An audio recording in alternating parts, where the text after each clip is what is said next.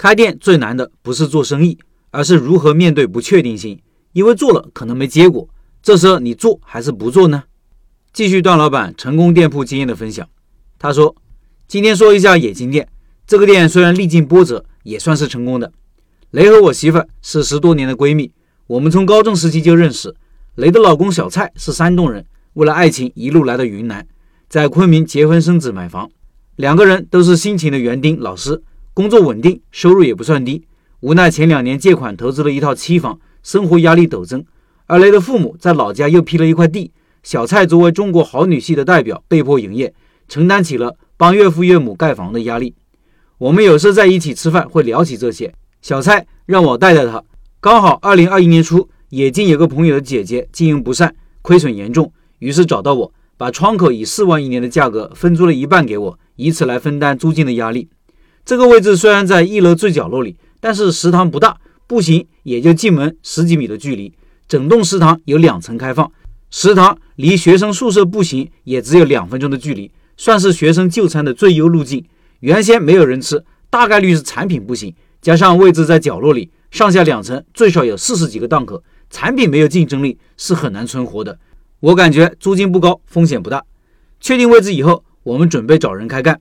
小雷呢是雷的堂弟，以前在工地干，每天累死累活。一个月也就四五千块钱，他也是比较有意愿出来挣钱。干工地肯定能吃苦，不怕提桶跑路。经过一段时间的宣传引流，加上老顾客不断复购，生意很快起来了。就这样干了三个月，疫情放假，开学又干了两个月，二房东生意还是越来越差。于是背地里找学生出面把我家赶走，挖了我们店里的三个员工，加盟了一家瓦香鸡米饭，接着干了起来。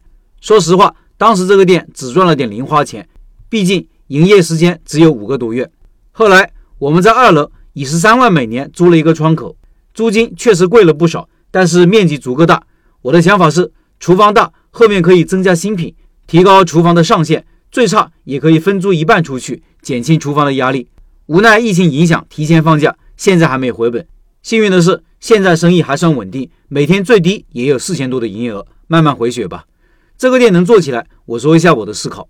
第一。位置虽然在角落里，但是是在一楼，而且离门口只有十几米的距离，顾客到店成本低，容易引流。第二，这个店算是三人合伙，我和小蔡出钱，小雷出力。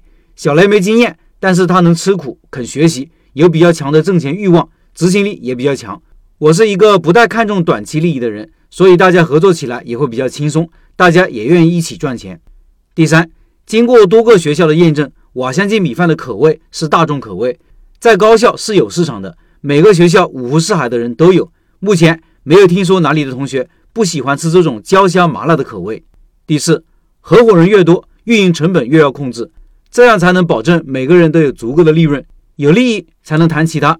所以，为什么我不建议随便找人合伙呢？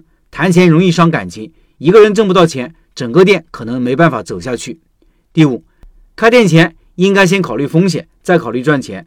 这个钱亏了，我能不能承受？如果没这个觉悟，开业生意稍有不顺，马上打退堂鼓，能成功才怪呢。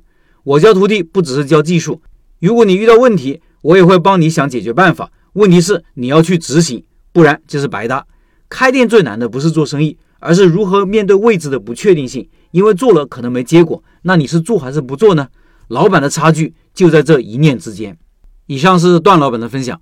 三月份的拜师学艺项目就是段老板的瓦香鸡米饭，三月十一号晚上八点直播。对学习瓦香鸡感兴趣的老板可以扫码加入直播交流群，和段老板直接交流。音频下方有二维码。